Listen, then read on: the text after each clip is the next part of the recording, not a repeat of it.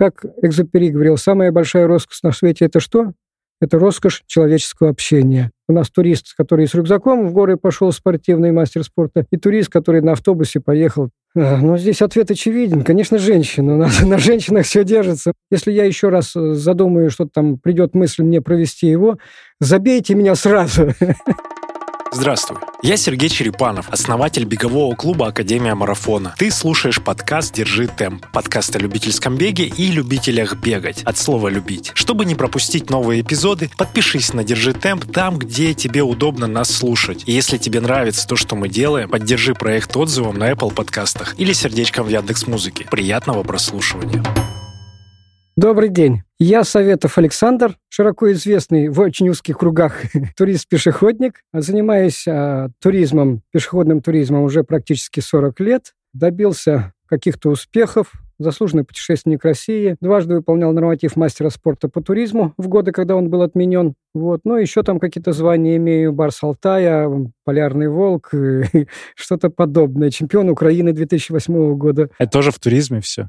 Да, это все в туризме, за походы в туризме. Последние 15-10 лет занимаюсь трекинговым туризмом. То есть спортивный туризм это все-таки для избранных, для спортсменов, а трекинговый туризм, он, в общем-то, для всех взял в руки палочки и пошел по каким-то маршрутам, маркированным, размеченным и так далее. Александр, я здесь заведу беседу. Мне интересно всегда и предыстория э, вот становления. Ты уже человек в возрасте, и у тебя есть какой-то опыт и жизненный именно. Был ли спорт э, в детстве, ну, в классическом, там, школа, университет, может быть, какие-то секции?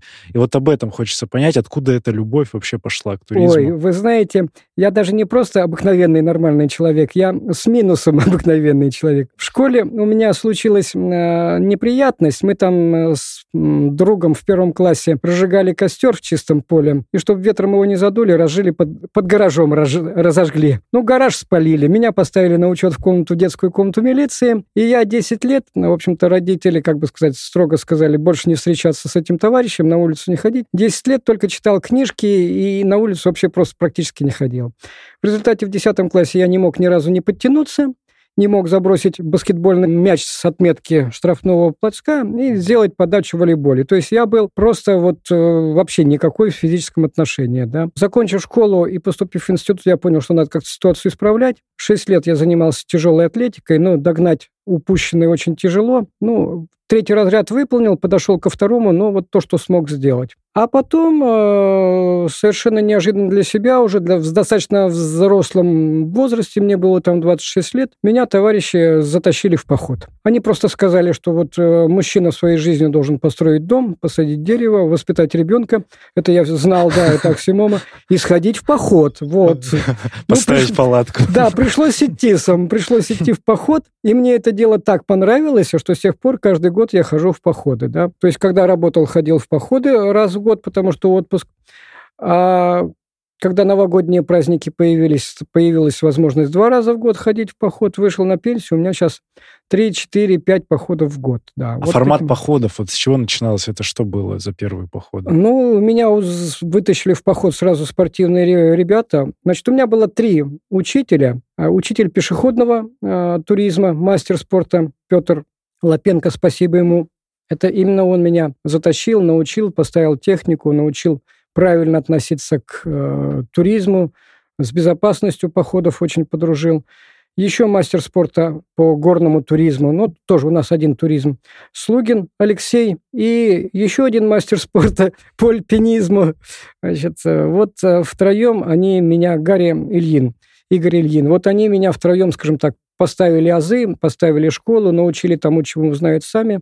Ну и вот выросло то, что выросло. А все очень идет постепенно, да. То есть начинаешь с походов маленькой категории, второй, третий, первый, и постепенно вот на более высокие высокие вещи. Но там вот именно походы, это вот классическая история. Рюкзак, все с собой несу, палатку ставлю по каким-то маршрутам определенным, а, Смотрите, ну, классическое так. Нужно как можно взять больше, перенести как можно дальше, по наиболее трудному маршруту. Вот это вот э, такое классическое определение пешеходного туризма. Похоже на муравьев. Э, да. Ну, маршруты разрабатываются сами. Это спорт, да. Так же, как спорт э, имеет вот свои звания, свои чемпионаты. А маршруты прокладываются сами участники, разрабатывают. И есть строгие критерии. Маршруты сначала там первой категории, второй, третий, четвертый, пятый, шестой. Вот раньше на выполнение мастера спорта надо было два руководства походами пятой категории. А это вот сложность категории, это тоже от чего зависит? Потому что у нас пробег в основном, люди знают там цифры, расстояния, а ну, здесь У вас немножко проще и конкретнее. Вот есть дистанция, такое время, такой норматив, такое время, такой норматив. А в туризме этих нормативов, а, скажем, с десяток. То есть поход первой категории, там, ну, грубо говоря, 9 дней, 120 километров. Это вот э, как бы база. Поход там пятой категории, это там 20 э, дней и 190 э, километров, ну, грубые цифры. Но при этом надо ходить. Если ты ходишь по лесам Подмосковья, э, ты хоть 200 километров находишь, но выше первой категории не пройдешь, потому что должны быть соответствующие препятствия. Какие-то броды, вершины, перевалы, да. Вот в Крыму можно сделать поход второй категории, потому что там тоже сложнее не найдешь самое. А на более высокие категории надо уже более серьезные горы, там, Тиньшань. Это именно перевал или общий, о, на общий набор высоты за, а, за а, Нет, общий набор не заходит, самое перевалы. Перевалы и вершины, они тоже имеют собственную а, оценку трудности, да, то есть перевал, на который вы просто ножками сошли, это не категорированный перевал. Перевал, на который вы поднимаетесь ножками так с трудом и долго, и тяжело, и там, чтобы там камни на вас не попадали, это 1А. Там, где вы уже идете, поднимаетесь группой, э, серпантином, смотрите, чтобы совместная работа команды должна быть. Можно где-то веревочку прокинуть, это уже 1Б. Двойка это уже обязательно с веревками, крючьями или там ледобурами и так далее. Двойка Б, там этих веревок много, на полдня.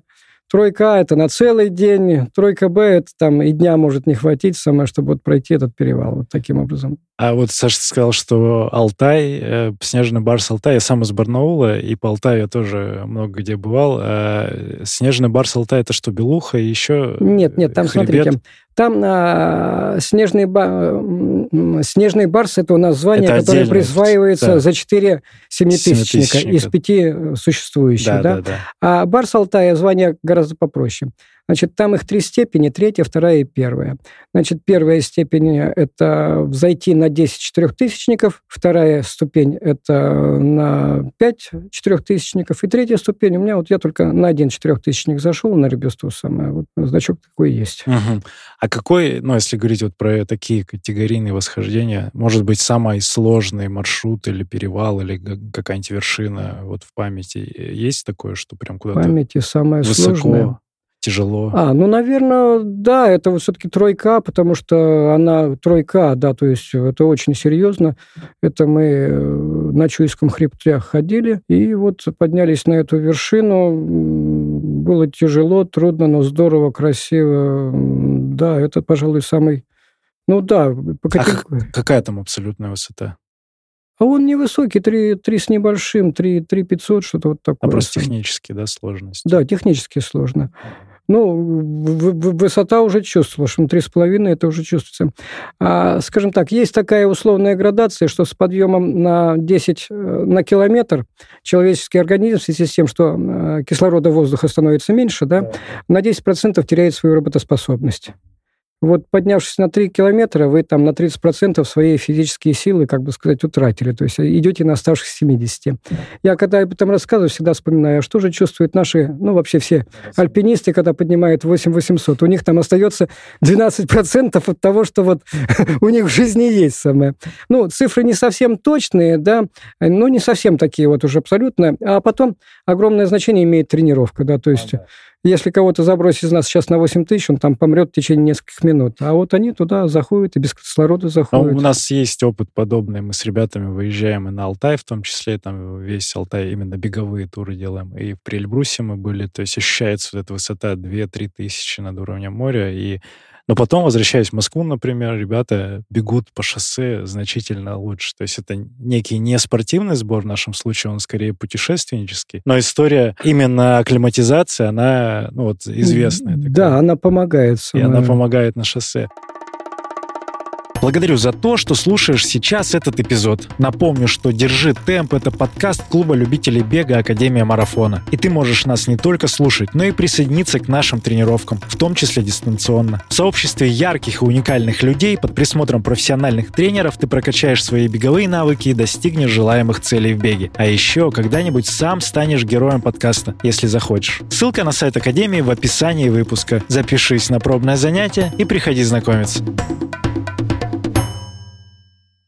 у тебя, Саш, в жизни работа была, была, была, как хобби, ходил куда-то, смотрел, э, и потом это стало что, вытеснять, э, ну, то есть это основным занятием сейчас стало? А, сейчас, пожалуй, да.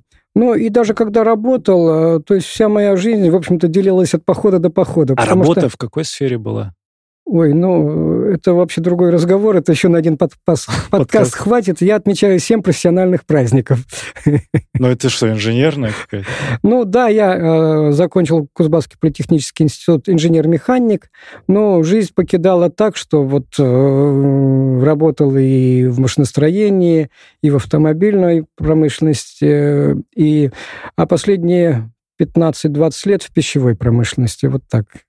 Ну, интересный опыт, да. Ну да, очень интересный опыт. Я говорю, еще на один подкаст хватит. Хорошо. Ну и в итоге вот там э, вот эти пешеходные все выходы, туры, как, ну, я вообще, да, познакомился с творчеством как раз через рассказ о том, что мне нужно было где-то тренироваться, когда ты в как, на каком-то лекции, и я вот такое придумал, вот это кольцо, вот такая у меня идея была. Но тренироваться к чему? Вот там Рогейн же тоже это был. А, ну, смотрите, вот кроме туризма, я в туризм вообще пришел из ориентирования спортивного, но там это было все настолько любительски, настолько низкий уровень, ну, хотя третий разряд-то я выполнил там. А в ориентировании все-таки надо бегать. Ну, а я никогда не бегал, и расположенности у меня к бегу, в общем-то, нету. Ну, надо как-то бегать а в ориентировании, ну, в Кемерово было просто ориентироваться. Там вот э, выехал там полчаса за город, и ты уже там в лесу ориентируешься. А в Москве, чтобы выехать куда-то за город на соревнование по ориентированию, это два часа надо, три часа надо. Потом полтора часа пробежался, и опять три часа домой. Ну, как-то так нерационально все это, это используется. Я узнал о том, что существует такой вид спорта – рогейн. Классический рогейн. А это сколько возраст уже был? А тоже... это уже после 50, а, 55, да. А ориентирование, оно было тоже во взрослом Нет, возрасте? ориентир... ориентирование началось с 82 -го года. Мне было сколько там, меньше 40, 25. Э, Не, ну то есть это да, ориентирование. Ну, это комсомольцы проводили турслеты. На турслетах было а, ориентирование, была полоса препятствий. Я вот попал на такой э, турслет, понравилась полоса препятствий, понравилось ориентирование, стал туда ездить каждый год – ну вот на третий год меня ребята захомутали и отправили в этот в поход, да. Ну и после этого это стало, вот скажем так, одной из целей жизни. То есть работа – это работа, работа – это благосостояние семьи, тебя, да, всего, всех своих удовольствий. А для души это вот это походы, да. Спасибо своей супруге, которая этим походом не мешала. Вот, ну, вот спасибо, спасибо Вере. Да, хорошо. И потом по, по, по переезду в Москву? А в Кемерово ага. Рогейн очень сложно составить. Это надо, несколько человек участвует.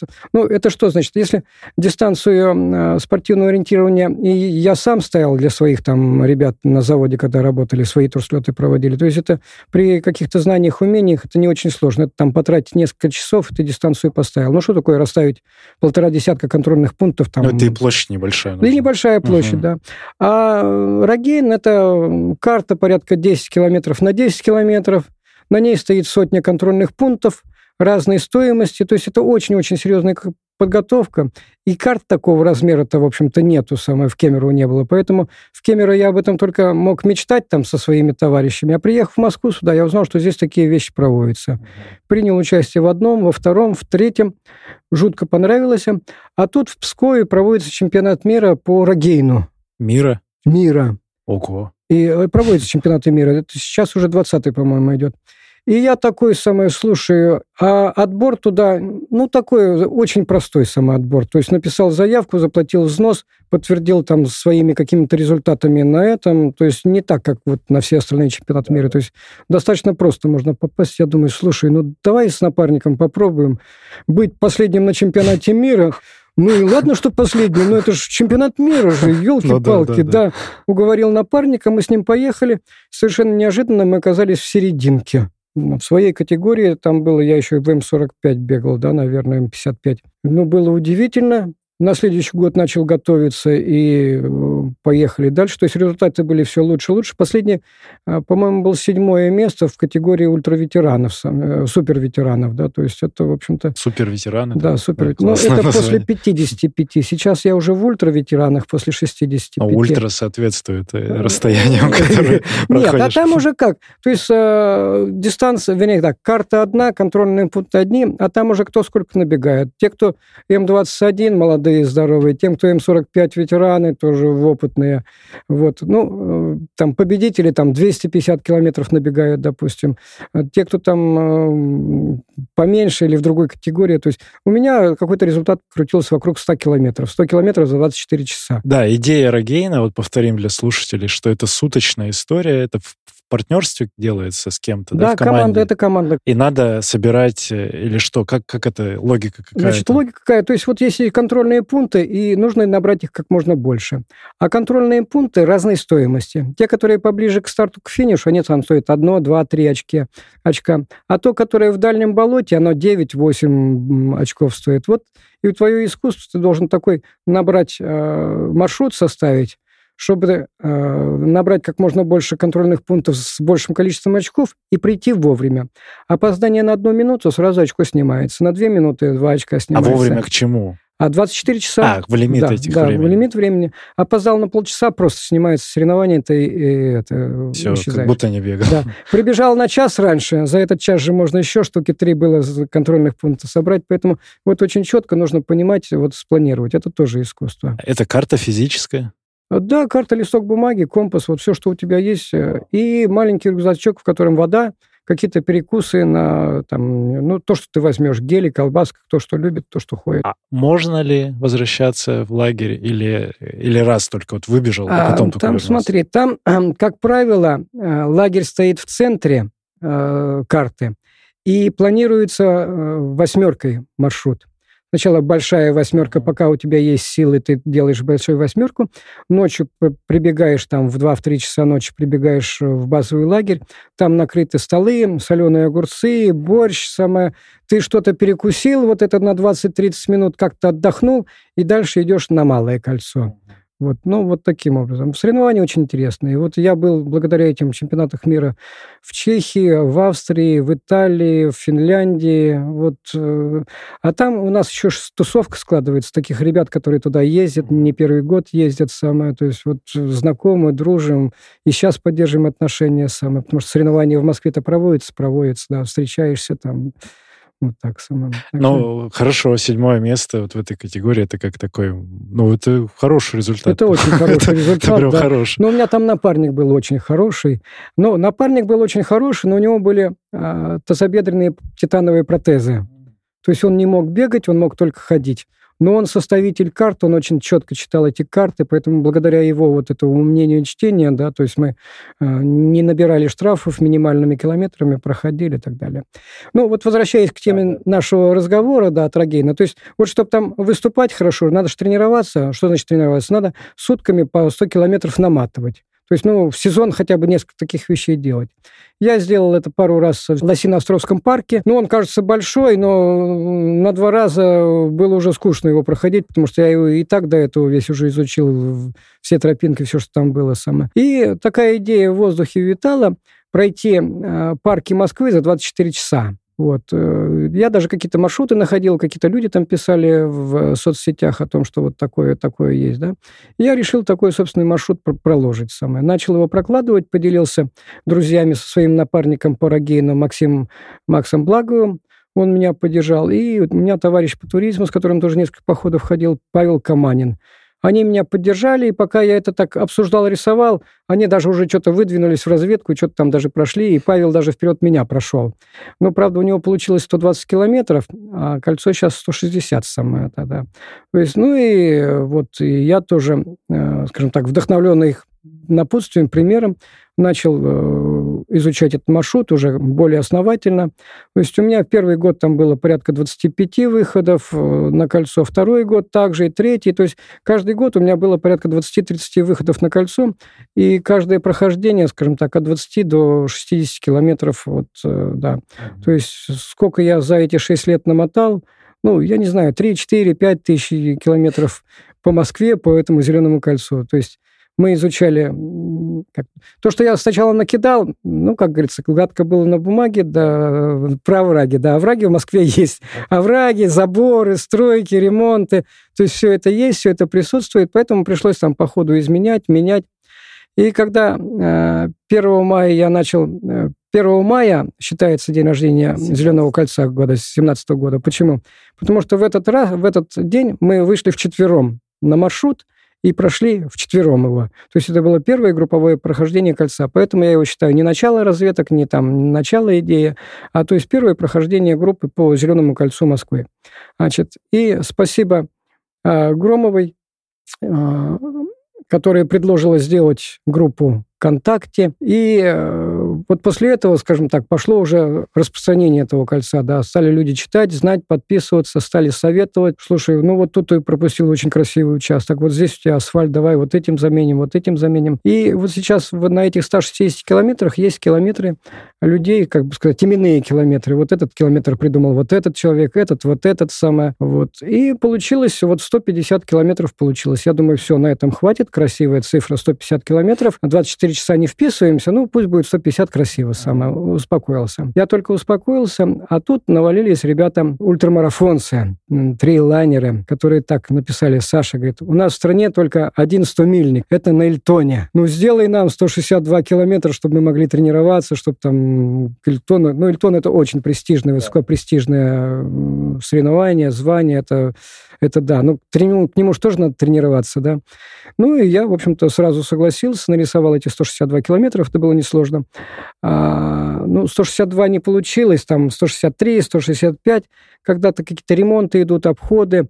В общем, на данный момент кольцо 167 километров. Вот. Ну, ну, что получилось? Получилось сокращать уже что-то жалко. А вот.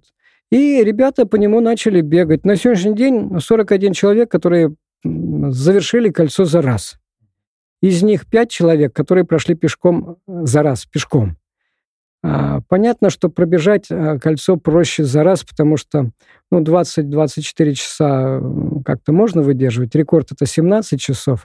А вот пешком пройти, первый результат пешком был 37 часов. 37 часов скандинавы с палочками по марту месяца прошли. Не спали? Нет, не спали, а как спать? Сам замерзнешь, март месяц, холодно. Ну, где-то присел там. А потом а, Юлия Гордеева с а, напарником буквально недавно вот... А, пробежала, да, недавно за 32 часа прошли кольцо, установили рекорд. Вот э, Лена Браверман в прошлую субботу пыталась побить этот рекорд, да, да, не да. получилось, 34 часа. Я как раз э, узнал-то вот в тот момент, но без деталей, подробностей, я, кажется, у Вани Заборского-то и увидел как раз э, то, что он такой, о, сделал тренировку, там что-то за 17 часов с, па с паузами, я такой, ну, нормально. Но Ваня-то там сильный человек в спартатлон, что-то выигрывал такие вот дистанции ультра большие. И это был какой 20-й, наверное, или 20-й год, наверное. А потом с Гришей Лениным тоже, ну, мы так приятельствуем, и он тоже рассказывал про эту историю. У него зимний, по-моему, рекорд, да? У него зимний. Но у него был летний первый, потому что это был первый человек, который пробежал «Зеленое кольцо», и спасибо ему, потому что он привлек внимание ну, да, да, остальных да. бегунов самое. И много ребят. И вот я-то здесь как раз вдохновившись, да просто, наверное, мне интересно было ногами посмотреть. Ну, я как раз видео-то смотрел же видео, да, и я вот там рассказываю мотивацию свою, мне было интересно почувствовать, как организм работает. Ну, и нужен был какой-то длинный, новый, интересный кусок. И вот кольцо очень хорошо легло в, эту, в основу этого. За три раза получилось. Но я не знаю, что надо какую, какую силу моральную, наверное, иметь, чтобы за, за раз его сбегать или пройти. Это тяжело. Ну, Про Ивана я расскажу в следующий момент. Вот ты говоришь, что он сделал тренировку хорошую на 160 километров, да? Само звучит уже дико. Тренировка на 160 километров. Так вот, он ее сделал. Те ребята, которые на кольцо бегом идут, они как-то готовятся себе там, э, ищут людей, которые им там помогут встретить на дистанции, что-то там еду дадут, там одежду заберут, еще. А Иван э, просто выбежал э, на дистанцию. Я говорю, ты расскажи, как, это, как ты готовился? А как? Никак не готовился. Я говорю, а где ел, пел, ну, в магазин забегу, куплю что-нибудь э, попить. Фотографии он целую кучу там наделал на этом. То есть для него это был вообще такой вот, как бы сказать, ну, тренировка, не тренировка, просто так вот э, с линцой пробежался эти 160 километров. Ну, к нему близко никто при, приблизиться не может. Ну, да, А Гриша Ленин, тот еще установил зимний рекорд. Зимний рекорд, э, у него задача была в 20 часов вписаться. А там его сопровождали, помогали. Но вот идут там последние 10 километров, уже явно не вписываются в 20 часов, потому что, ну, устали, и погода такая, и солнце. Так вот, он последние 10 километров пробежал быстрее, чем первые 10 километров. Это, это ж вот какую силищу надо физуху иметь, и воли, и физуху, да, чтобы вот себя как вот так накрутить, ну, чтобы уложиться, успеть уложиться.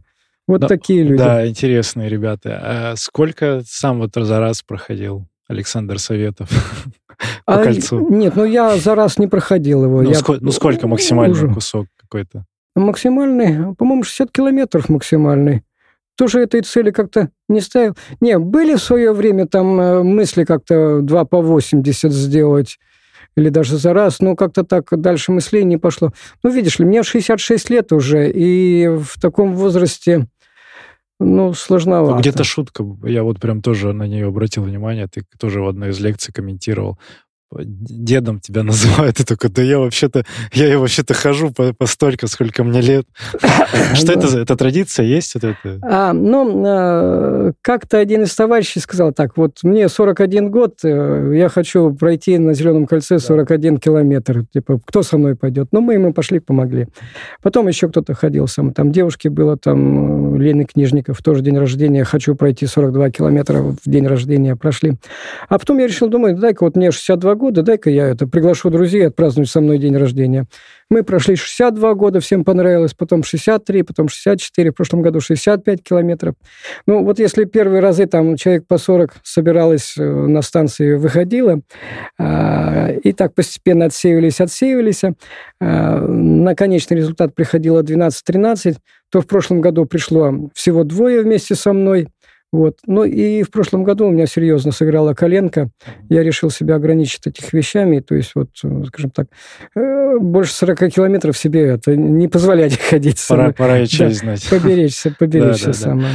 А, Саша, вот э, спустя время, ну, ты говоришь, тысячи километров, какой, есть какой-то любимый участок маршрута э, из всего кольца, которое есть? Нет? Нет. Нет такого? Все, все нравится? А нет, очень, очень интересно читать э, группу в да, социальных да. сетях ВКонтакте. Вот там проходит кто-то, ой, какой красивый кусочек, ой, как он мне понравился, это вот мой любимый. У другого читаешь другой любимый, у третьего там третий самое. Нет, очень много интересных вещей. А потом, знаете, зеленое кольцо, оно же разное. Оно осенью золотое кольцо, зимой белое кольцо. Я его когда создавал, я не думал, что зимой по нему можно ходить и бегать, потому что ну, это же зима, вроде как там снег. Ничего, там ребята без меня пошли зимой, сходили, написали отличные отзывы, за ними потянулись другие, я тоже, то есть ходится вот все четыре времени года. Ну, может быть, самое э, весной такое, когда она серенькая и грязноватая, может быть, не самое такое, но для, для тренировок в любом случае сгодится. Да, с точки зрения бега вообще потрясающе, потому что я, ну вот я впечатлен был разнообразием парков. Я за раз столько не видел. У меня просто, ну, я живу там, не знаю, сколько уже, 13-й год в Москве, и я так за раз плотно эти все парки, тем более они же еще видоизменяются в процессе, там стройки те же, что-то там модернизируется, и я такой, ого, ого, ну, был приятно удивлен всеми парками. Но меня впечатлило по нагрузке это как раз Бирюлева и э, Царицын, вот эти все, ну, что там рельеф добавился, и это уже было непросто довольно-таки. А так визуально, ну, вот я живу на ботаническом саду, мне по-прежнему Лосиный остров, ботанический сад, это вот по-прежнему нравится вот эта вся история.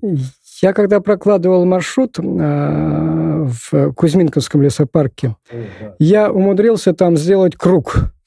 То есть я иду, выбираю тропинки, где там получше, посуше, поинтересней, э, выхожу, и выхожу, смотрю, ну я же здесь был. Как я, как я мог днем, да, в, в лесопарке, вроде не в лесу, сделать круг самое. Вот, вот, вот такие парки самое. Нет, парки очень хорошие, интересные, да, то есть максимально сделано, чтобы человек находился на, в зеленом зоне. И я всем так говорю, что вот кольцо разное, да, Четыре времени года, его надо четыре раза пройтись. Это вот уже 4 по 160. А теперь так, в одном направлении она одно, а в другом она совершенно другое. С точки зрения ориентирования, узнаваемости и так далее. То есть вот получается 8 раз по 160 километров. Вот вам хватит... Натренироваться. Натренироваться тысячу километров, а потом уже забывается, можно по новой начинать новый сезон, да. Но это эмоция. Эмоция именно просто визуальной смены картинки опять же, на территории Москвы, вроде бы город, да, и большой мегаполис, и тут раз такое, вообще такое разнообразие. А, видел, что ребята а, делают, ну, из, из бегового какого-то клуба делали там эстафету, марафон. Это, это что это? Это, согласованно? Вообще, это вообще история, вообще невероятная что история. история. Игорь Синявский, председатель э, клуба беговых. У нас четыре больших беговых клуба в Москве, там по разным сторонам Москвы расположены. Измайловский, Измайлов бег значит, решил сделать такую дружескую тусовку, тренировку, забег, эстафету. 4 по 40. Взяли за основу «Зеленое кольцо Москвы», разбили на 4 участка 40 километров, а, составили график, выбрали пейсеров, ну, все как положено. То есть бегут с таким а, темпом, да. 6.30, да, 7. Да. И э, вот э, несколько человек решили за раз все пробежать. Значит, в общем, все прошло на отлично. На старте было на первом этапе, а они сделали в ночь старт. А, в 7, в 7 вечера, уже темно в ноябре. В 7 вечера старт, и э, на следующий день там финиш в 10 часов, что ли. Значит, все прошло замечательно, всем жутко понравилось. Дмитрий сказал следующее после окончания. Если я на следующий год вдруг решу еще раз проводить, ну, потому что это огромная нагрузка, это очень организация такая сумасшедшая сама. Если я еще раз э, задумаю, что там придет мысль мне провести его, забейте меня сразу. Приходит ноябрь месяц, даже не ноябрь, а уже там по осени началось. Они осенью запустили опять. Вот сейчас уже третья регистрация. Там уже все ногами топочат и желают на эту эстафету. Она чем отличается от соревнований? Соревнования всегда соревнования. Ты там стараешься выложиться, стараешься, э, как бы сказать, с соперниками борешься. Ты там, ну, все равно один, да, это не командный вид спорта бег. А здесь это тусовка. Вот выбежало 200 человек, там стартовало на каком-то ночном этапе в 2 часа ночи. Впереди пейсер бежит там с флажком, который максимальный, ну, э, ведет, и ввиду последний бежит. То есть вы должны ложиться сюда. Вы бежите здесь, разговариваете, общаетесь, прибегаете пункт питания, перекусили, побежали дальше, захотели, еще один этап побежали. В прошлом году а, на полное кольцо 160 километров заявилось порядка 30 человек. Ну, цифра сумасшедшая. Прибежало 9. Тоже сумасшедшая цифра, да. 9 человек прибежало за раз. Причем бег в ночь, я считаю, что это сложнее, потому что ты же день уже не спал, бежишь в ночь, и тебе надо еще да, бежать. Да, да. Ну, вот, э, Ресурсы тратятся. Ну, что? ну вот э, порядка 20-24 часов пробег, получается э, забег вот на, вот, от, на полное кольцо. Ну, это интересно. В этом году в ноябре, я найду ссылку, мы добавим в описании, это Близко Trail, по-моему. Да, э, Близко Trail, Измаил Trail. А уже есть самое, уже ВКонтакте да, да. есть, уже, уже пошла регистрация, там уже а, есть э, создан чат такой, а, ЗКМ эстафета, чат в Телеграме. И они там уже, это, ну, прошу прощения, слюни пускают от, от будущего удовольствия. Это ноябрь. А что по погоде вот в прошлом году, по крайней мере? Там что, уже слякотно, холодно? В ноябре? Да. Ну, в ноябре нет. Вот конкретно а, в этот день гонки? А, нет. То есть вот мы, они бегут 4 а, по 40, а мы еще делаем нулевой этап эстафеты. То есть пешеходники выходят, мы также идем 40 километров, но пешком придаем их свой флаг зеленого кольца, и они с этим флагом берут пейсеры, бегут, бегут с этим флагом зеленого кольца. Значит, погода такая, ну, как сказать, днем погода-то она всегда получше, да, то есть мы идем, ну, не знаю, плюс 12, допустим, ни дождя, ни снега, ничего нету. Ну, местами лужки есть там, местами, ну, то есть все сухо, все нормально, все хорошо. Ну, в ночь-то ситуация-то это, похолоднее становится, по-любому. Вот. То есть ну, это, опять же, про безопасность, про экипировку, что-то с собой берется, курточки там какие-то, да? Значит, там все организовано очень просто исключительно и замечательно. То есть они приходят на старт со своими рюкзаками, в которых там приносят какие-то лишние теплые вещи, перед стартом раздеваются, рюкзаки отдают в камеру хранения, они перевозятся на следующий этап. Он прибежал, находит свой рюкзак, одевается в теплую экипировку, самое и так далее. На эти два пункта питания, промежуточный и по окончании этапа. Там, пункт питания – это горячий чай, да, там фрукты, ну, все, все как положено на марафонах самое. То есть люди себя... В общем, хорошая самоорганизация. Нет, там, там великолепнейшая самоорганизация. И в прошлом году, вот, мне говорят, 700 человек это вот приняло участие в кольце. Ого. 700 человек. Ого. Ну, это по этапам. То есть на первый этап вышло там 300, на второй там 100, третий еще 100, и там последний, то есть угу. вот, ну... Ну, это потрясающе. Э, знал ли ты, что вот в такое все обернется в семнадцатом-то году? Не, вот на такое нет, но э, а в чем было, ну, помимо вот тренировочного процесса, вот э, цель же все равно есть как-то... Я где-то слышал мысль, но хочу, чтобы ты ее проговорил. Вот цель вот таких вот ну, каких-то мероприятий, мест, там, не знаю, событий. Вот а это... смотри, что получилось. То есть, когда я его создавал, то я его создавал с целью именно физических тренировок, и именно на зеленом, э, это, ну, на, наматывать круги на стадионе, э, ну, как бы сказать, вот для меня это вообще просто дико самое. Но это... есть люди, которые есть, это Да, любят. есть люди, да, для которых это... Не, ну, мазохизм тоже, говорят, это вид удовольствия. Поэтому, в общем-то, я к этому направлению немножко принадлежу. Но все-таки вот ходить, бегать по зеленым этих, это гораздо приятнее.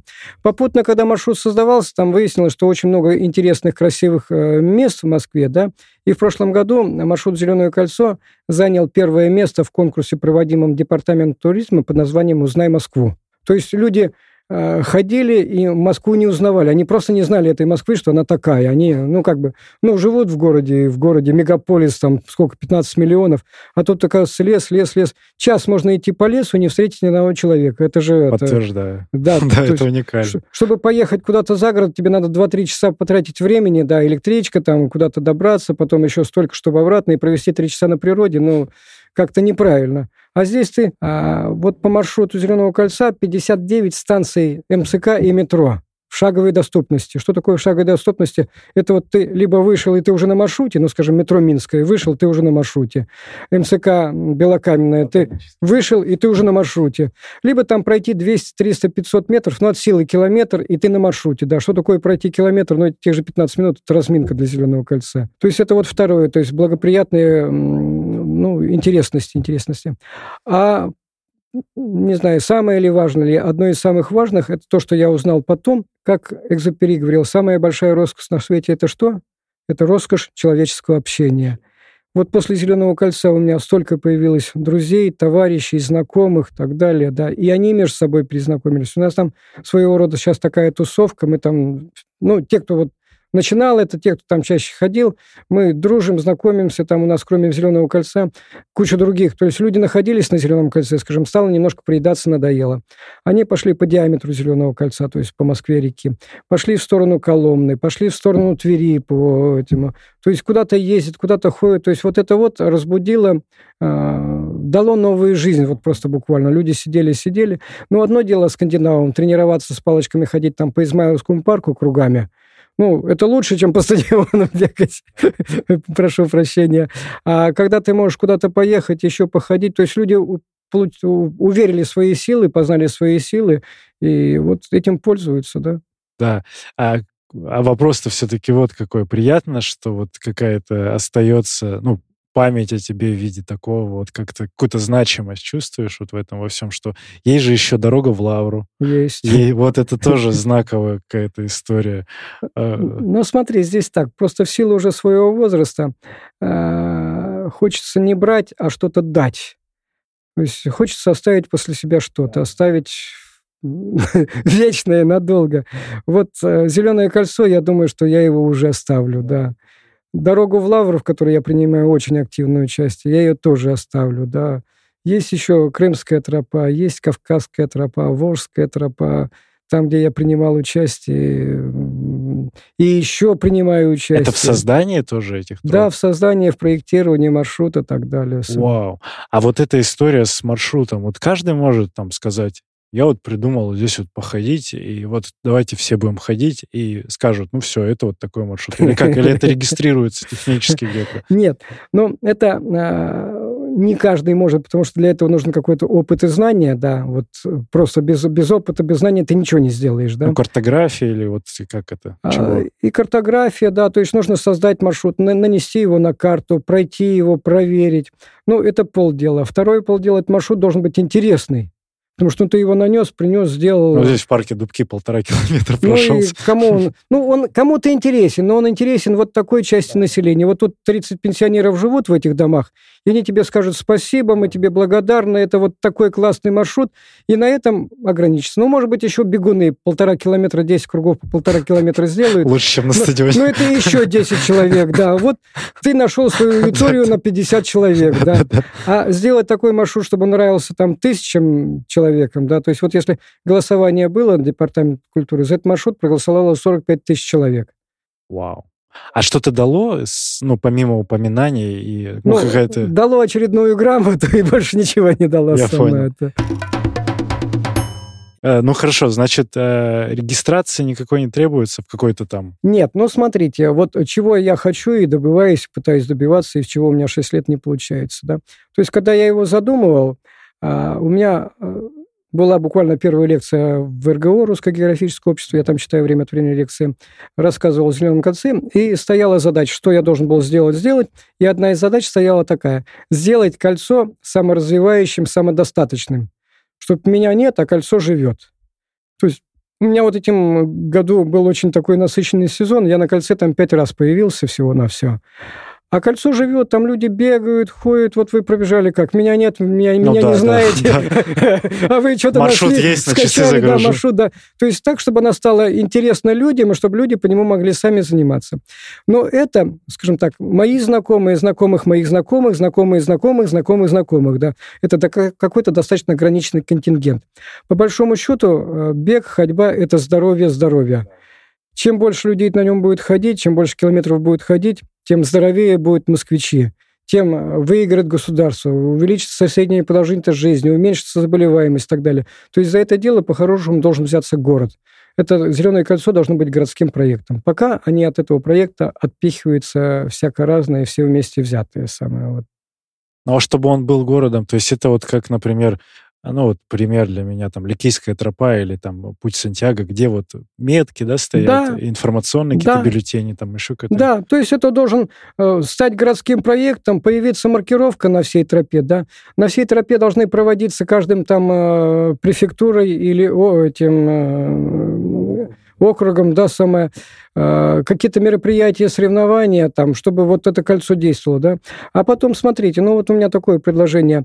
Если департамент здравоохранения, скажем так, ввел бы какие-то социальные скидки, ну, я не знаю, скажем, там 10% э, меньше лекарств в аптеке. Ну, я не знаю, что им там по силам, да, но они могут найти, они познать. То есть сделать какие-то социальные скидки тому, кто в течение года прошел «Зеленое кольцо» полностью, 160 километров. Подтвердил, что он прошел, но на следующий год эту скидку надо подтвердить, снова 160 километров пройти, понимаете? Если человек пожилого возраста, это для тех, кому 60 с плюсом, да, если человек пожилого возраста каждый год будет проходить по зеленым паркам Москвы по 160 километров, он еще и втянется, он, он больше пройдет самое. Вот, это же, ну, только на благо государства. Это игровая механика. Да, да, да, ну вот э, Сходи, у меня не удается этот механизм запустить самое. А что, ну, это технически надо просто в правильные двери зайти, как это повлиять на это? Там вот какая ситуация. Дело в том, что вот этот, ну, я несколько писем писал там Собянину и Шапошнику. Дело в том, что это проект, он не одного департамента, это проект несколько департаментов вместе взятых. Там 7-8 департаментов в нем участвует, каждый в своей части. А там в канцелярии Собянина отписывают письмо на какой-то департамент. Одному департаменту это просто не потащить, не под силу. Это должен кто-то вот либо чуть ли не сам Собянин, либо не Шапошников, либо кто-то первых, Ракова, первый зам Собянина. Кто-то с палочками там должен хотя бы пройтись. Или ногами. Ну, нет, он должен так пальчиком погрозить. Нет, ну, самый крутой пример, это когда там он сам выходит, и они вот вместе идут, об этом инфоповод, и это все ну, поддерживает. Ну, да, ну да. Ну, вот Шапошников же, спасибо ему, он же сделал маркировку э, дороги в Лавру по Москве. 20 километров отмаркированы, причем отмаркированы так хорошо, Прекрасно, да. что можно идти от столбика к столбику, и вот четко часто по столбикам. Вдоль, вдоль Яузы, вот я там бегаю по парку туда и часто вижу, да. И я, кстати, хотел вот, вот тоже этот вопрос. Это также через письма как-то договоренность появилась? Или как? А, ну, а, лидер проекта «Дороги в Лавру» Эльдар Аруджев. Я не люблю писать письма, я их написал в свое время, просто нет. А Эльдар, он так очень быстро на руку, для него написать письмо в нужный адрес с нужным текстом, он такой. То есть, в конце концов, он вот вышел на Шапошникова, а, поставили сначала там два столба, потом еще поставили, теперь вот стоит все на свете, да. Но есть... оно только вот в пределах Москвы? А, в пределах Москвы. Дальше сложнее. Дальше сложнее. Почему сложнее? Дальше Московская область. А, дорога э, в Лавру попала в план развития. Ну, как попала? То есть, опять же, Ильдар там стараниями, письмами и так далее, ну, грубо говоря, чуть ли не до Путина дошли через Лавру самое. То есть она попала в план благоустройства Московской области, и э, она там стоит есть уже планировка, еще что-то, куча документов, которые вот это. Но пока дальше этого ничего не пошло. Все, что сейчас делается на дороге в Лавру, то есть ручная разметка на деревьях краской, благоустройство, ну, не благоустройство, правильно сказать, а расчистка тропы от упавших деревьев, от кустарников, прокладка новых маршрутов там. Это все вами делается? Это все нами, да, вот эта вот инициативная наша группа, да. То есть, ну, вот я отвечаю в этой группе, так скажем, за субботники, за ну, за, за поддержание тропы в должном состоянии. А если вкратце про Лавру, то, ну, я понимаю, что вкратце нельзя, но это вот э, что и откуда идея вообще появилась? Потому что про Лавру я не совсем знаю. Я знаю, что Гриша тот же бегал ее и ходит. Ну, про Лавру там э, э, еще гораздо интереснее. 1380 год Дмит, э, Дмитрий Донской, князь, едет к старцу Сергию Радонежскому в Сер... Э, ну, тогда это было, это не Сергиев Посад, едет туда, где он жил, сам его обитель, для того, чтобы получить его благословение, для того, чтобы услышать его напутствие. Получает, побеждает на Куликовом поле, и с тех пор все цари, э, превошедшие на престол, каждый год ходили к ногами, ходили к Э, Сергию Лаврушку к его мощам ходили. Даже Екатерина II, грузная женщина, она проходила два километра пешком ногами, садилась в карету, ее увозили в путевой дворец, на следующий день привозили на то же самое место, опять проходила два километра. И таким образом до 1917 года э, вот эта традиция поддерживалась 700 лет. Значит, 700 э, тысяч человек в год проходило вот да, из Москвы это. И первую дорогу железную, которую построили, построили именно из Сергиева Посада. Почему? Потому что туда не пришли пешком, а туда надо было ходить только пешком и никак иначе, а обратно-то уже как-то надо добираться, как добираться. А вот здесь вот поезд, пожалуйста, плати денежку и езжай. А шесть лет назад Эльдар Аруджев, э, работая тогда э, ЦППК, Центр пассажирских перевозок, э, решил для увеличения прибыли своей компании, скажем, проложить какой-то пешеходный маршрут, чтобы люди туда шли пешком, но дополнительные пассажиры появились. А как они могут появиться, если вот все, все уже годами установлено? А вот если ходить пешком, дойти до Лавры пешком, у него было два варианта – Лавра или Коломенская. И вот он, выбирая, выбрал Лавру. То есть люди приходят в Лавру, поклонились мощам, да, обратно уехали на электричке.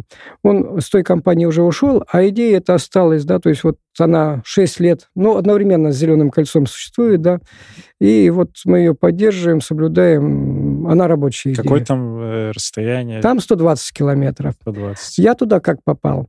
Значит, э, я попал туда буквально на третий месяц, то есть в марте они совершили первый поход по грязи, а в июле Дмитрий Ерохин пробежался, любитель наших рекордов восстановления, пробежался бегом по этой дороге, установил там рекорд, что-то у него было 24 часа, что ли.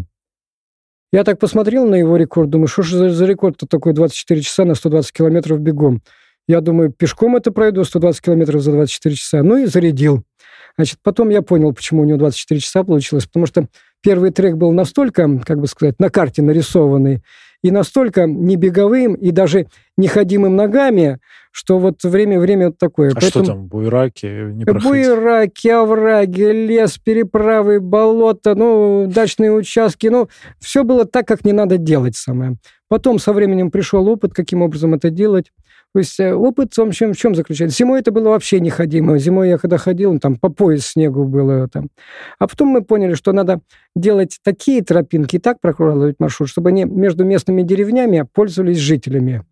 И если нас там 100 человек в год ходит, то жители ходят там каждый день по 10 человек. Тропки будут натаптываться. Вот от того первого варианта у нас, наверное, только процентов 20 осталось первого трека, все остальное изменилось. Но мы потом еще просто изменяли. Мы э, в лесу делали но мы их называем просеки. Это не просека, это просто тропинка. Пилили упавшие деревья, удаляли, там обрезали кустики, которые протаптывали. 10 человек туда-обратно пройдет по километру, уже сразу тропинка появляется. Вот. То есть, и вот мы сейчас ее поддерживаем в рабочем состоянии. Какой сейчас там есть какие-то циферные рекорды? Вот бегом, пешком, как вообще люди Ой, активны? ну, я там не веду, там нет такого, скажем так, ведения, как здесь. То есть я все цифры веду, все это регистрирую. Ну, знаю, что там Гриша Ленин установил пешеходный. Э, вот мой рекорд был пешеходный, там был 25 часов, то есть 120 километров. А Гриша сделал что-то за 16 часов. Я не понимаю, как он это сделал, но у него, видимо, ход был такой полубег, что ли, или такой вот то есть очень быстро. Беговые. Бегуны там тоже сейчас каждый год бегают. Бегают туда-обратно, с той стороны в эту сторону. В общем-то, маршрут пользуется популярностью. Может, там что-то немножко сами изменяется. Там велосипедисты по нему ездили. Я даже видел моноциклистов. Это на одном колесе, которые ездят велосипедисты. Видел а, на, как их называют, самокатах, на электрических самокатах, но у них колеса вот как, как у кого? Ну, как у Нивы снежная резина, вот такая самая. А, я понял, продвинутые да, такие. Да, сама, потому что это очень с таким крутым протектором. Вот. А, а по народу, по популярности маршрута Лавра или ЗКМ, что еще? А, сложно сказать, я не... Не, но какие-то цифры есть, то есть если вот у меня грамот 400 а, полностью пройденных, то в Лавру а, там есть... Там как в Лавру? Там э, на пути 12 храмов. В каждом храме есть печать. У тебя продорожный грамот, ты заходишь, ставишь эту печать, и приходишь в Лавру, обмениваешь его на грамоту там от архиепископа Верейского самое. Вот. И таких грамот там на сегодняшний день выдано порядка двух тысяч. Вот, да, то есть ходит. Но там, поймите, там все-таки за городом там все равно интереснее, наверное. Потом вот эта вот история с подорожными грамотами, она тоже интересна. Там же печати. А, у каждого храма своя печать. Потом у нас есть еще, скажем, такие люди, как проводники, которые, которые группы вводят. У нас, у каждого из нас есть своя именная печать, у меня своя печать есть. То есть все эти печати очень интересно поставить. Тоже игровая механика. Да, да, игровая. У Ильдара Оруджева, у него печать вообще сургучная. За все время он там их вообще там штук 10 поставил, то есть это вообще редкость такая. А они ставятся вот тобой или им, это в каком случае? Если ты, ты группу ведешь и потом... Да, если, не, если я веду группу, а потом так, я вот по итогам этого дороги в Лавру купил себе дачу на дороге в Лавру на 58-м километре и привечаю там путников, да, то есть они могут прийти ко мне, там попить водички, самое, даже переночевать могут, ну и поставить печать самое вот... О, э, круто. Да. Это крутая история. А с э, ЗКМ, если вот говорить просто про людей, которые там хотя бы раз про прошлись, это тысячи уже людей? Ну, именно целенаправленно по маршруту вышли, там какое-то расстояние. Не, ну таких, конечно, тысячи, таких, таких очень много, потому что скажем так, если вот в Лавру за каждое прохождение сертификат э, грамота получается, у меня их там уже 24 штуки, наверное, лежит этих. Вот. А на Зеленом кольце я выдаю только один раз сертификат. Э, за финал кольца. Да, да, то есть вот... А дальше люди просто так ходят сами по себе, и вот как ходят, с кем ходят. Кто-то вводит там другие группы, кто-то вот Не, ну там тысячи людей, конечно, ходят самое. Ну, как бы сказать, я это не отслеживаю. Да. Она как раз для этого проекта существует, да, что, да, да. пожалуйста, ходите самое. В дальнейшем сами там разберетесь. Но актуальный трек, э, я как видел, э, ну, где я брал, это также группа ВКонтакте, и он там в закрепленных сообщениях всегда ребята обновляют. А история с э, какой-то социализацией. Я тоже замечал, что, ну, вот я так полистал ленту, что есть события, когда ты в городе, ну, или не обязательно, когда ты в городе, есть какие-то прям мероприятия. Это, ну, вот в рамках ЗКМ, это что за формат такой? А это, вот, скажем так, североходцы подключились к... Ну, здесь, как понимаете, все-таки работает личность, э, личное общение, да, то есть я знаком с, был, и, был и есть а, с президентом Федерации Северной ходьбы города Москвы, да, Эдуард Свигуном. Сейчас а, с Поляковой э, Татьяной знаком, да. То есть э, они в прошлом году сделали мероприятия на Зеленом кольце. В этом году это вообще было массово. Они что сделали? Взяли а, одновременно стартовали в 28 точках Зеленого кольца Москвы 28 спортсменов, а, сероходцев. У каждого спортсмена сероходца была группа поддержки там от 10 до 30 человек. И они проходили 5-7 километров, ну, 160 разделить на 28, то есть проходили, потом э, посылали делегата там в общее место, собирались. Ну, у них там был большой-большой такой мероприятие, в котором были задействованы префектуры, все префектуры, которые на пути расположены, да, то есть вот они были, выставляли своих спортсменов, организовывали своих североходцев, э, есть, э, ну, там Полякова Татьяна, она так с размахом все эти вещи делает. Вот это второе. Что она будет на третий год делать? Ну, посмотрим, там еще грандиознее будет. Ну, а именно вот походить, например, э, при твоем участии в группе где-то, как-то это анонсируется, какой-то там заход э, вот в такие форматы есть? Ну, есть э, в социальной группе ВКонтакте и в Фейсбуке тоже есть, и в Инстаграме, но там уже не знаю как. Значит, вот у нас есть такие мероприятия, то есть я их для оживления делаю так – Значит, э, вот э, каждую весну мы проводим акцию 50 оттенков зеленого. То есть э, нужно же весне помочь вступить в свои права, да. Приглашаю всех одетых в зеленые, там, зелеными шарфиками, бантиками, шариками, собраться и пройти, помочь весне вступить в свои права. Есть дефиле в красных платьях это вообще просто отпадная вещь. Вот представляете, там порядка 50 женщин наряжается в яркие О, красные видел, платья. Да, да, да, значит, я там пишу «приветствуется», значит, открытая спина, открытые плечи, декольте, корот, мини-платья там, то есть вот такие, да. Вот они все такие нарядные приходят, красивые. Единственное, что в кроссовках, потому что надо идти. Э, мы идем обычно от бульвара Строителей и до Новогиреева, там, где самые-самые парки, самые-самые люди. И мужчины, которые вот это действие видят, они просто это... Ну, представляете, 50 таких ярких, красивых женщин, это, конечно, стоит того. Есть акция «Я белая и пушистая». Ну, такая Зимой. поговорка есть, да? Зимой? Вот. Нет, почему нет? Летом приходят в белоснежных платьях, там блузках самые, вот все такие белые, пушистые. А, проводили акцию «Оранжевое лето», «Разноцветное лето», «Золотая осень», то есть наряжаешься вот в соответствующие цвета. Вот разноцветное лето, она вообще интересная, то есть кто как оденется, чем ярче, тем лучше самое, вот таким образом.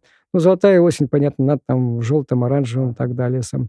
И когда идешь по этому парку, любому парку, там вся эта желтая листва, все дорожки усыпанные желтыми, э, красными листьями. Потом мы еще, еще стоим, берем эти листья, там кидаем, видео снимается. Ну, вполне интересно. Да, я про контент. Э, лекции в спортмарафоне, я тоже ссылку добавлю. Там визуально можно посмотреть. Как раз э, презентация классная, есть много фотоматериала разного. И вот она как раз в формате лекции в спортмарафоне. Там и детали ну, в принципе, какие-то моменты мы здесь обсуждаем тоже. А, интересно. И бывает же такое, что вот ребята группами тоже собираются и как-то ну, без твоего участия также выходят, а, обсуждают, общаются. Да, прямо пишут, что там я такого-то числа хочу там пройти от такой участок, такой самое. Есть там желающий, кто-то там меня это может пойти. Вот как-то группы... Либо очень часто происходит так. Вот кто-то захотел, и подбивает своих знакомых, там, Машу, Петю, Сережу, пойдем завтра, вот пойдем, пошли. По аудитории это кто в основном? Женщины, мужчины, семьи? все есть? А, ну, здесь ответ очевиден. Конечно, женщины. На, на женщинах все держится. Мужики-то там, они больше к диванов держатся. Ну, либо спортсмены, да? либо спортсмены, да. Женщины, конечно. Но а, более такая возрастная часть, наверное, все-таки женщин самая, потому что... Причем вот э, много слов благодарности я от них услышал, потому что вот это «Зеленое кольцо» им как бы дала новую жизнь буквально, то есть они почувствовали себя моложе, почувствовали вот это новое общение, почувствовали другую жизнь, вот не дома сидеть там за телевизором, а вот это вот.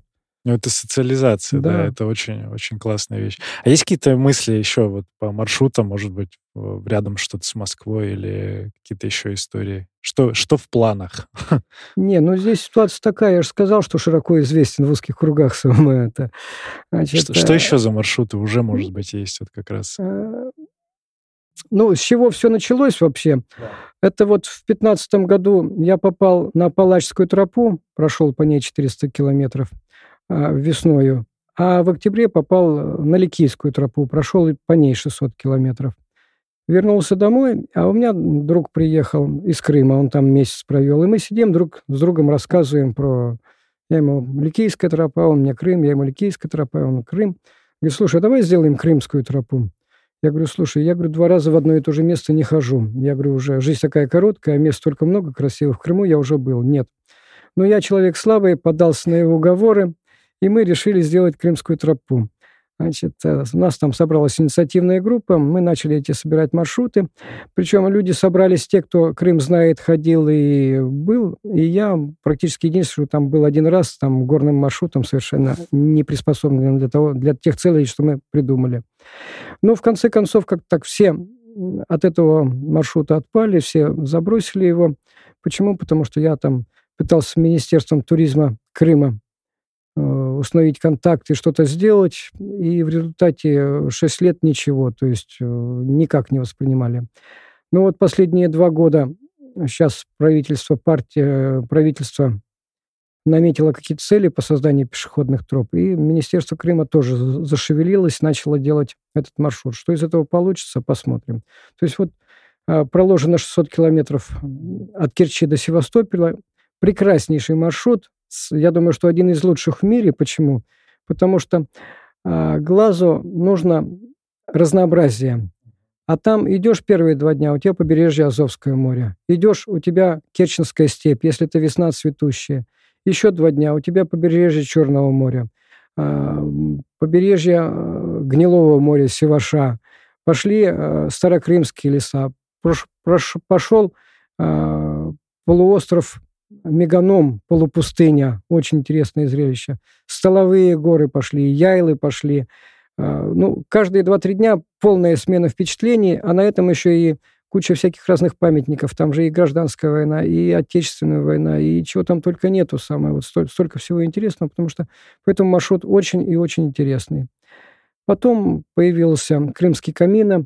Это э, Камина де Сантьяго есть такой очень известный маршрут, когда люди идут от одной ночевки к другой, проходит там столько, сколько кто сколько может самое. А в нашей стране с ночевками пешеходникам ходить негде. У нас либо спортивные маршруты вот с палатками по тайге, либо даже вот то, что я крымскую сделала, она тоже. А тут вот э, по западному побережью сделали крымская камина, крымский камина. Каждый день можно ночевать ну, в какой-то гостинице, еще что-то, да, то есть... Там можно... тоже с, э, сертифицир... с этими, со штампиками, как... Э, нет, нет, штампиков... Нет, там был у меня разговор, то есть он идет от э, поселка Курортного до Севастополя и заканчивается в храме э, святого Владимира.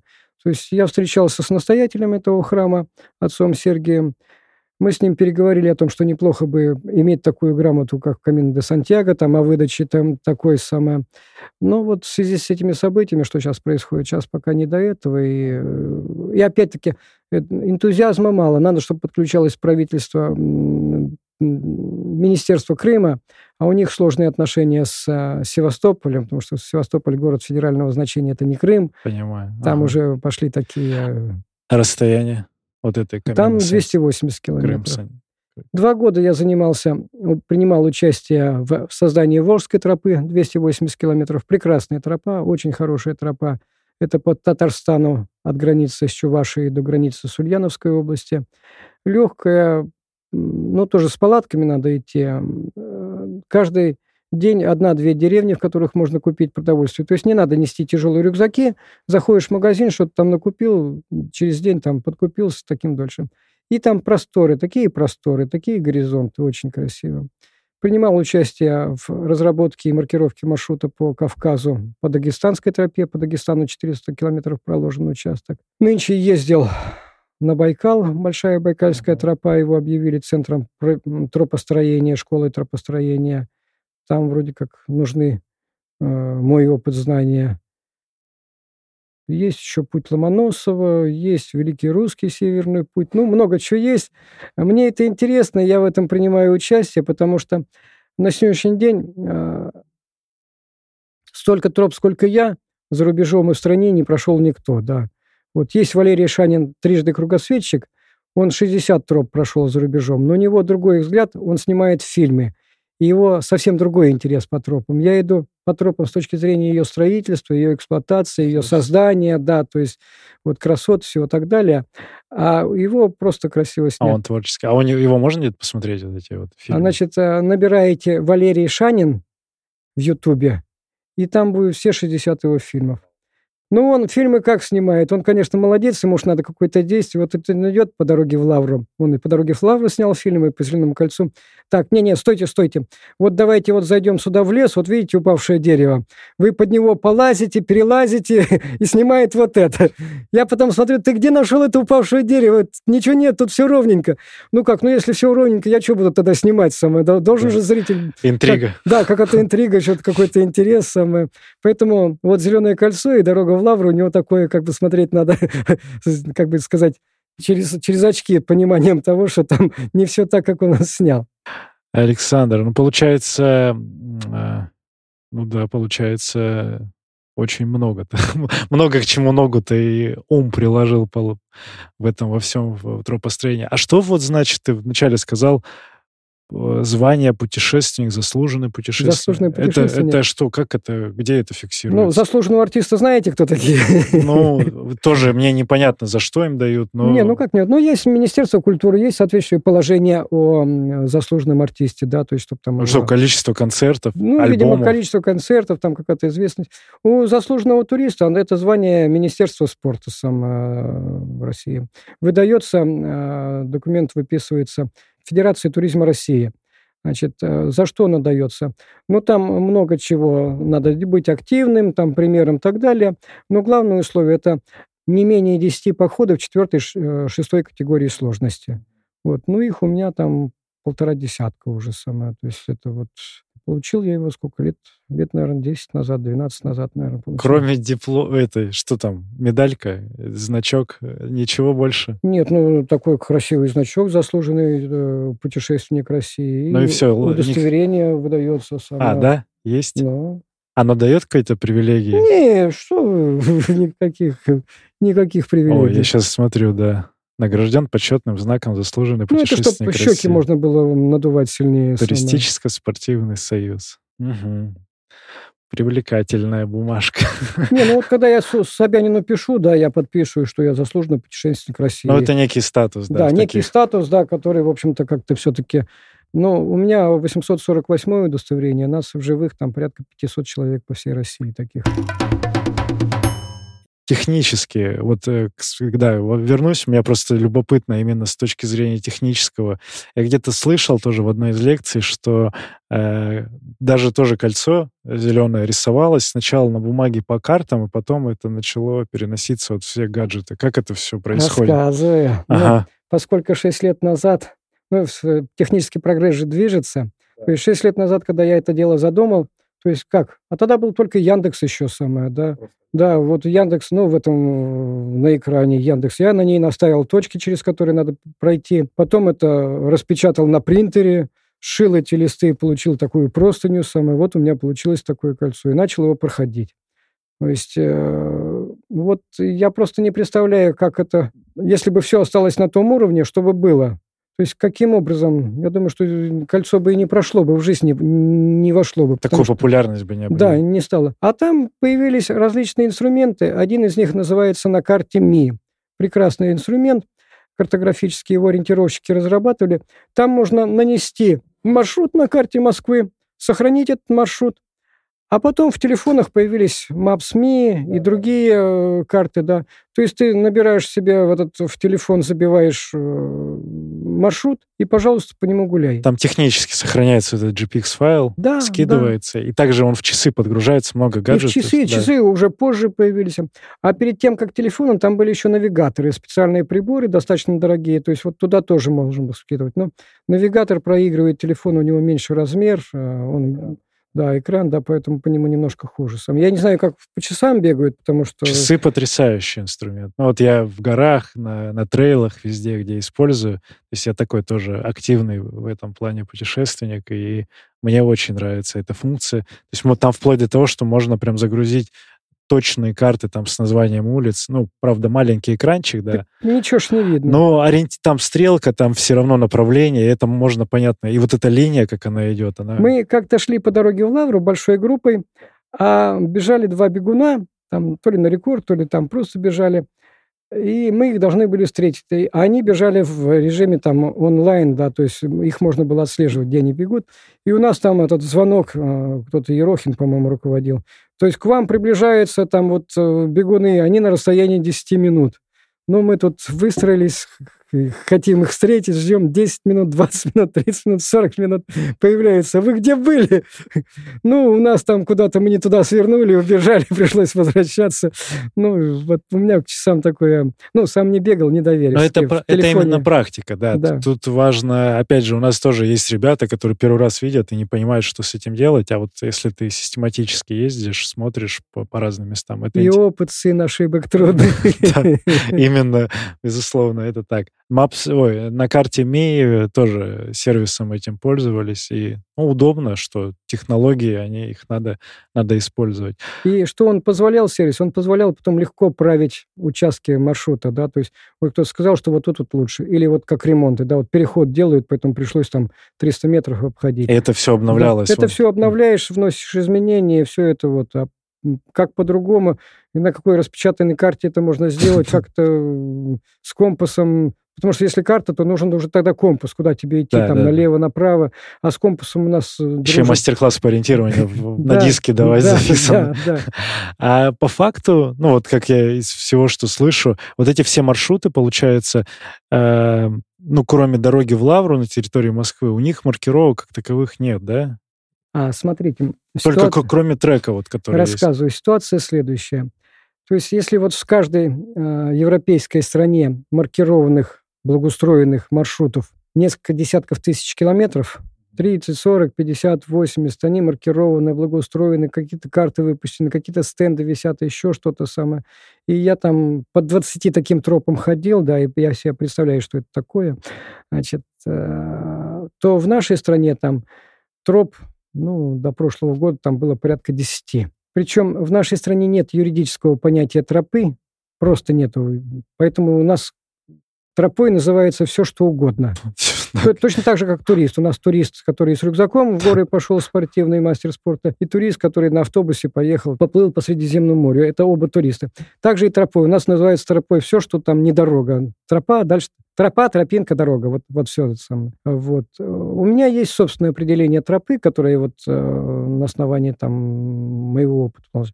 Тропа а, это безопасный, в первую очередь, для широких слоев населения, во вторую очередь, согласованный с местными властями. Вот это вот является как раз а, тем критерием, когда это а, маршрут, маршрут, чем маршрут от тропы отличается. Маршрутом вот все что угодно. А тропа все-таки, если это настоящая тропа, то она должна быть согласована с администрацией. А согласована с администрацией, это значит, она проходит там по разрешенным как дорогам, тропинкам и так далее, территориям. То есть там никто и не помешает. А дальше идет а, по красивым природным местам, ради чего ты хочешь, от одного объекта интереса, объекта или точки интереса к другому, потому что идти по красивому лесу там пять дней, он тебе надоест. А когда ты в этом лесу встретил там скалу останец в форме там головы Екатерины II, когда ты встретил там какой-то родник красивый, там цветущий, еще что-то, вот должны быть какие-то точки интереса, на которых тебя, или точка обзоров, зашел на холмик, из холмика там видишь там горизонт, там вот, чтобы тебе не было скучно, не стало скучно, да. Дальше он должен быть а, каким-то закреплен за эксплуатирующей организацией, потому что его ж надо отслеживать, его ж нужно поддерживать, и должен быть достаточно широко известен известен. Вот это мое определение тропы. Поскольку других нет, то я пользуюсь им и продвигаю везде его самое. Поэтому в нашей стране а, всего с десяток троп, которые как-то более-менее зарегистрированы. Это вот одна из первых, это Большая Байкальская тропа, они 20 лет назад начали этот проект. Дальше Большая Севастопольская тропа, там губернатор своим решением сказал, хочу тропу, чтобы была. И ребята, общественники подсуетились, сделали тропу, потому что это в рамках одного города, это вопрос проще решается. Потом пошла вот наша дорога в Лавру, ее, кстати, регистрировали как автомобильная дорога номер там 758, потому как, э, вот, то есть она, ей придан статус, да, она там входит в план благоустройства и так далее. Что потом пошли? Потом пошли а, Большая Валдайская тропа. С ней тоже легко получилось, потому что на, по территории заповедника хозяин один. Вот сложнее, когда начинается, тропа проходит через какие-то разные, да, частные хозяйства, муниципальные хозяйства, еще какие-то там ОУПТ. Вот здесь все, все уже очень сложно. А, Волжская тропа по Чувашии тоже получилось, э, скажем, там все государственное, что ли. То есть вот там прошла. Что еще знаю? Э, вот вернулся с Урала, прошел по Сыстерской сотне, э, сделано с помощью властей. И вот я просто в великом восторге и восхищении от того, что делает Вячеслав Пестриков в Свердловске, в Екатеринбурге. А, задумка тысячи километров по Уральским горам, по верхушкам, по там, да. Из них уже 700 километров промаркировано. Э, еще до конца года еще 300 километров успеют промаркировать. Если бы не два сезона, когда было пожароопасный и закрытый лес, было бы сделано еще больше. Причем это не просто маркировка, она согласованная со всеми местными властями. Все местные власти участвуют. Ну, тем или иным образом, э, более-менее тащит и ведет он все, все он, вплоть до того, что свои личные деньги с личного бизнеса вкладывает. И очень немаленькие деньги вкладывает. Поэтому, скажем так, достаточно быстро все получается. Ну, там прям лазить надо по горам. Ну, у него есть команда, да. Пешеходная история. Да. Но там Урал очень интересен, по крайней мере, Средний Урал, там, где я был, где он мне что показывал, там э, сталелитейная железодеятельная промышленность была. А чтобы это все было, нужно был лес. И лес, весь уральский лес вырубался под корень. Чтобы вырубался, должны были дороги быть. И вот там с того времени сохранилась куча дорог продольных, поперечных, и они их используют в качестве троп. А в связи с тем, что сейчас больше вырубки лесов прекратили, больше ничего нельзя, транспорт больше никакой не ездит, где-то организовались заповедники. То есть там сейчас, в общем-то, просто вот все прекрасно сильно прокладывать ничего не надо. Понимаешь, каждая местность накладывает свой отпечаток на, собственно, троп, тропу. Местность и рельеф вот дает лицо своей тропы, да. То есть у него получается, что тропа идет по старым э, лесовозным дорожкам. Ну, там не эти лесовозы ЗИЛ-157 ездили, а там на подводах возили, да, то есть вот такие самые. То есть она очень прекрасная, замечательная дорожка, где-то уже лесом, травой поросла. Вот они их маркируют, э, прокладывают и так далее. Это прекрасно. Александр, слышал ли ты что-то про Большую Катунскую тропу? Вот ребята делают... Э, слышал, слышал. что, что говорят? Ну, ну, ну, я слышал, читал сам, это не тропа, это маршрут. И ну, тропой он никогда не будет. Да, они, они делают, э, как это просто формат названия, но они делают там гонку, то есть многодневную гонку. Не, это пожалуйста, беговую. Да. А почему, почему не будет там тропа? А смотри, и вот в определении тропы, то, что я говорил, я э, упустил одно очень э, самое весомое, да, чем тропа от маршрута отличается. Значит, э, тропы, соответствующие инфраструктурой, позволяющие каждый день, два, три пополнять запасы продовольствия и воды, и с удобными входами и выходами. То есть вот есть Апалачская тропа, да, мать всех троп, которые уже больше ста лет, значит, три с половиной тысячи километров. Каждый день два-три ты сходишь километр-два в сторону, у тебя населенный пункт, в котором ты можешь купить все, что тебе угодно, и идти дальше. Либо сойти и выехать.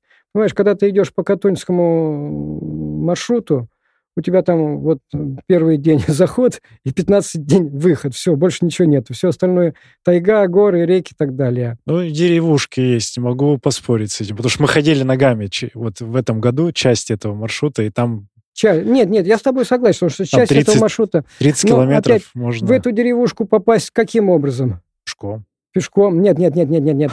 А это с маршрута в деревушку пешком. А в деревушку как попасть? Ну, доброситься, там есть я знаю, что там есть. Чуйский я ходил тракт. по Алтаю, ходил э, на Белуху. Ну, я понимаю, что логистика сложнее, чем Логистика, обычно. да. Потом в тех же деревушках с магазинами настолько сложно, что э, далеко не в каждой деревушке. Приезжает автолавка там раз в неделю, привозит продукты. То есть э, то же самое сейчас вот это получается с Большой Байкальской тропой. Вот проект вроде как сделать вокруг Байкала тропу, ну не получается тропы. Или 20-30 там не получится. Почему? Потому что нет инфраструктуры, нет населенных пунктов. И там еще такой рельеф очень сложный. Идти просто по берегу Байкала, ну, совершенно неинтересно. А уйти на 10 километров в сторону, там становится просто непроходимо. Вот, то есть я вот ездил нынче туда, окунулся в эту историю, да.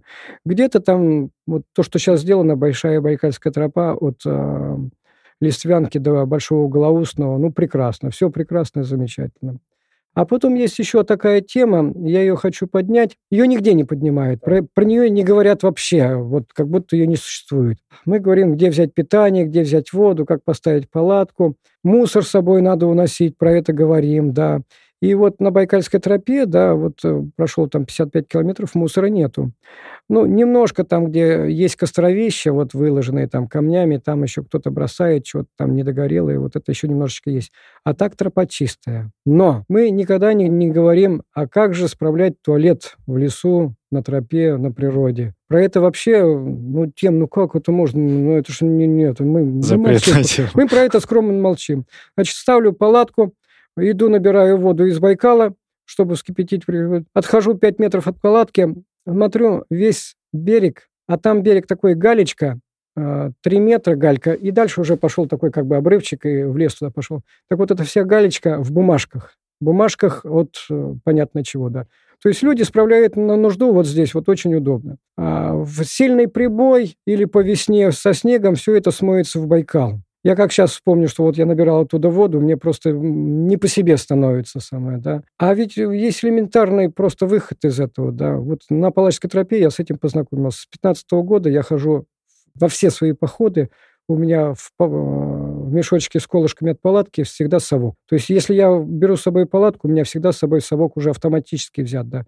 Что сложного? Выкопать ямочку, оправиться, закопать туда свою бумажку. Все. Я пошел вот дальше, Иду, спрашиваю встречных групп, ребята, а у вас совок есть? У них все круглые голова, ягоду собирают, так она же уже кончилась. Ну, знаешь, как чернику да, таким да. совочком собирает. То есть, а как же вы это? Да, типа, что там в природе будет? Но вот это настолько безобразное зрелище, то есть народу по этой Байкальской тропе много ходит, всем нужно, нужно справлять, справляется вот так, все вокруг стоянок, все в таком виде. Ну, а мы, мы про это молчим. Об этом стоит, да, говорить. Э, Получается, бумажки надо закапывать. Закапывают, да. А это же очень просто. То есть я даже вот в лавру хожу, у меня с собой совок всегда. А на зеленом кольце отмечены все туалеты вот на там, карте, в пределах да. там 10-20 метрах вот этого, да. То есть ты идешь, ты можешь понимать, где ты встретишься этот туалет, и ты в него Ну да, да, это очень удобно. И вы там, кстати, отметили еще с командой вот э, все храмы, какие-то э, достопримечательности. достопримечательности. Да, да, потому что есть памятники интересные, а есть храмы интересные, да. Вот тоже, тоже крутой, как раз крутая мысль к тому, что было бы, ну, вот интерес поддерживать. Ты дошел, ага, следующий шаг, вот сюда приду, посмотрю, вот так, вот так, и так по шагам собирается вот этот некий пазл. Круто. А, а потом маршрут Зеленого кольца — это не догма, как у нас учил Маркс, а руководство к действию. Значит, что? То есть вот а, я ходил, ну, когда вводишь группы, там, вводишь, смотришь, а бывает так, что вот в группе есть такие товарищи, которые там сами, самодостаточные. Он, Саша, давай вот здесь пройдем, тут вот интересно. Я говорю, давай. То есть он идет, ведет, я иду за ним,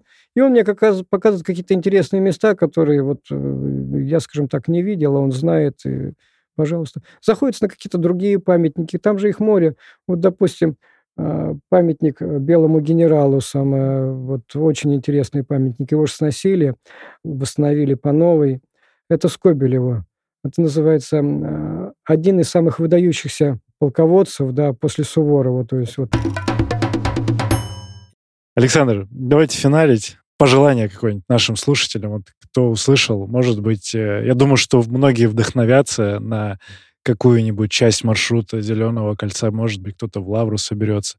Вот э, что молодым, ну, там, 30 плюс аудитория лет. Э, вопрос, а почему на часть маршрута? А почему бы не пройти все Зеленое кольцо? Я, как, то... Каких-то на всего 160 километров. Проходите Зеленое кольцо, получаете именной сертификат, О, получаете же... медаль за это дело. Да, да, да? да. Вот, э, найти э, трек очень просто. Набираете в Гугле «Зеленое кольцо Москвы», ВКонтакте, ну, ВКонтакте лучше «Зеленое кольцо Москвы», появляется группа «Зеленое кольцо». Там трек. Скачиваете его в свой телефон, устанавливаете, гуляете один, гуляете с э, родными, гуляете там со знакомыми, с любимой девушкой. Самое приятное времяпровождение и здоровье, и зелень, и много нового узнаете, увидите. Ну и пообщаетесь с тем, с кем гуляете. Да, замечательно. Я сказал, почему часть, потому что, ну, не за раз 160, это объективно нет, нет, многовато. Не за раз. За раз, э, я даже тем, кто за раз собирается, говорю так, ребята, вы сначала пройдите его как-то частями, чтобы ознакомиться, понять, да, чтобы у вас потом меньше времени ориентироваться. А 20 километров 20-30 километров прогулки – это под силу любому человеку, да, физическому. Особенно в компании она проходит настолько незаметно, самое, да, да. просто в удовольствие. Причем как мысль, пожелание, гуляйте, гуляйте по паркам, гуляйте вместе, общайтесь. Понимаешь, такое, я вот просто гулять по парку бесцельно, это одно. По паркам Зеленого кольца Москвы. А вот когда ты идешь по какому-то маршруту, и вот это уже как эта цель, да, да цель, да. она всегда интереснее бесцельного. Да, да, да, да. А, ну, у самурая же, как другая мудрость, у самурая нет цели, есть только путь. Поэтому просто гуляйте. Гуляйте по пути Зеленого кольца.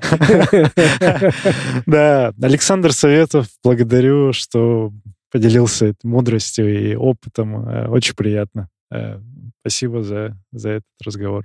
Благодарю. Сергей Черепанов, Академия марафона, подкаст «Держи темп». Услышимся на пробежке. Пока. Благодарю, что дослушал выпуск до конца. Если тебе понравился эпизод, напиши об этом в нашем телеграм-канале. Оставь комментарий на ютубе или отзыв в Apple подкастах. Это важно, потому что каждая оценка и комментарий помогают услышать подкаст большему количеству людей. А благодаря обратной связи от слушателей мы можем делать «Держи темп» еще лучше и интереснее. Спасибо, что ты с нами. Услышимся на пробежке.